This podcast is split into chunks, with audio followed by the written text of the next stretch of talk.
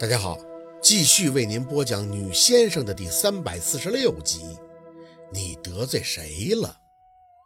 没急着再去医院，一来是知道大舅妈没走，也不想见她；二来呢，也的确是没法去。当晚回来一直想事儿，就有些忽略身体。一早上起来才发现自己这骨头都要散架了，想脱衣服都脱不了。庞庞用手机拍了后背给他看，青青紫紫的，居然全都是鞋印儿。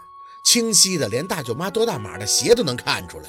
庞庞一边在帮宝四擦着药酒，一边说狠，问这事儿要怎么办。宝四呢，死狗一样的趴在那儿，他每擦一下就哼哼一声，多余的话是实在没心情去说。见宝四不答话，他像是也明白了，自问自答的应着：“也是，你跟你哥好吗？他妈还是长辈儿，这种伤还都在暗处，嗨，只能咽了。”应该庆幸吧，这伤亏的都在暗处，脸是没事儿，不然给抓花了，怎么出门干活啊？工作室那边只能让小六先去看着。五一前去顺口已经把新名片发下去了，大家再找想上门的，一般都要去工作室预约。攒了点活，宝四还是急性子，在家缓了两三天，感觉这青紫散了，就继续开工了。一个上午连续见了三个，排盘打卦。思维一直处于紧绷静心的状态，就比较累。送走上午最后一个事主，就宣布休息。看事情这东西没法量产，走批发那就不准了。正揉着太阳穴在那缓呢，家属的电话就打过来了。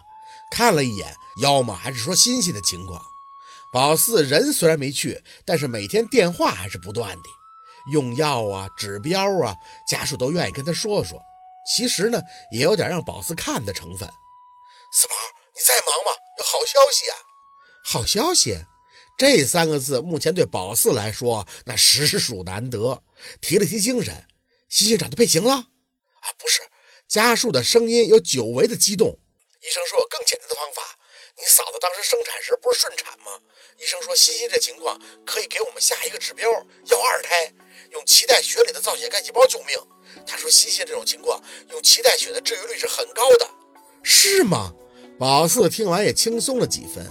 那这么说，只要嫂子再怀孕，要一胎就可以了。嗯，大哥在那边应着。医生说，很多家庭现在生产以后都会保留脐带血的，为的就是防止这种急性白血病的发生。只是发生的几率太低，而且保存脐带血的费用也得几万，所以选择保存的家庭还是很少的。但是我，嗨，我跟你说这些干什么呀？总之现在就有希望了。骨髓库虽然找不到配型，但只要我和你嫂子能再要一个，就可以救活欣欣了。四宝，你一会儿没事吧？没事就过来帮大哥听听医生怎么说的。好，没犹豫，放下手机，挎包就准备去医院。出去时，小六和安九还在客厅的沙发上吃饭。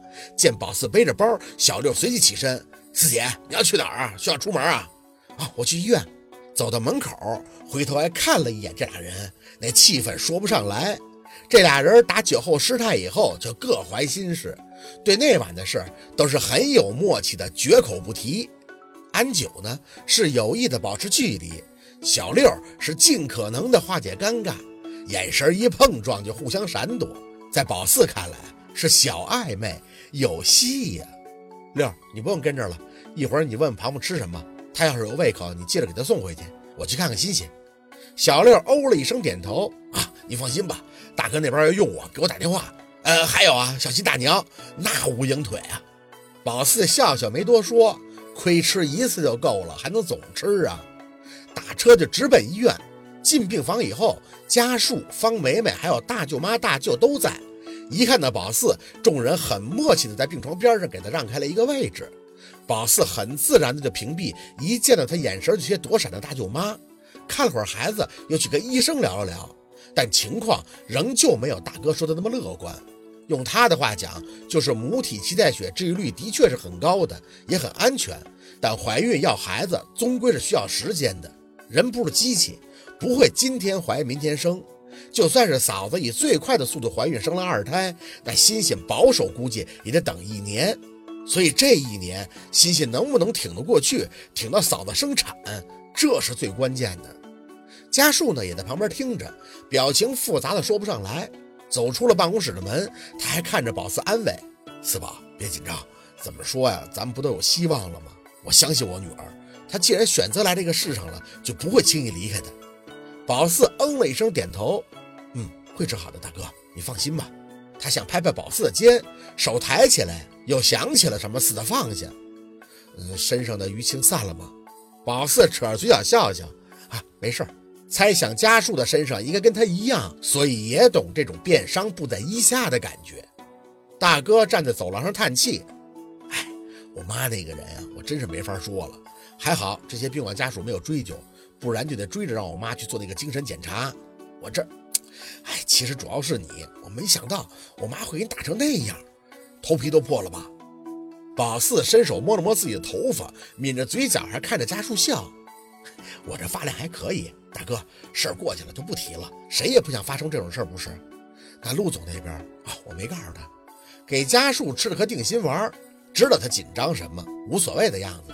哎，我这点小伤不算什么。再说这大不了也是家庭内部矛盾，内部解决就行了，干嘛要跟别人讲啊？这都是小事儿。目前呢，就只是欣欣的事儿是大事儿。正聊着，大舅妈又急匆匆地跟过来。家树啊，医生咋说的？没反悔吧？给咱指标是不？能再要一个，不是骗咱们吧？家树有些无奈，医生骗咱们干什么呀？脐带血这个东西，别的家属也跟我说过，也有正在要孩子的，用二胎给一胎救命。哎呀妈呀，那这就行了呀！大舅妈一下子没控制住，笑意一起，才觉得不妥。哎，嗯，那个家树，妈没别的意思，妈不也是为了你吗？再要一个，再要一个儿子，儿女双全，是吧？家树是不爱搭理他，只是看向宝四，啊，四宝，要再去看看欣欣吗？宝四点头，好啊。没想到家树没逼着大舅妈给他道歉，他也是了解宝四的，知道他不需要这些假把式。大舅妈都活了大半辈子了，说难听点，这黄土都埋了半截了。你指望他转性，对宝四好，和他道歉？宝四啊，宁愿耳根子清净，也不想听他假装模式的口吐莲花。哎，宝四啊，正想着，一脚还没等进入病房，大舅妈就在后边扯了一下宝四的胳膊。一见宝四回头看他，随即就触电般的松开，唯唯诺诺的低着头，不敢看他的样子。那个。舅妈跟你说两句话呗，妈，你还想说什么？你那天家树大舅妈脸色尴尬了一下，妈不是都解释过了吗？我也不知道我怎么了，就跟鬼附身了似的，可能就是鬼附身了，真的。大哥脸色难看的要命，你是不是真要我领你去检查一下脑神经啊？宝四没吭声，不得不佩服大舅妈在某些方面的先知啊。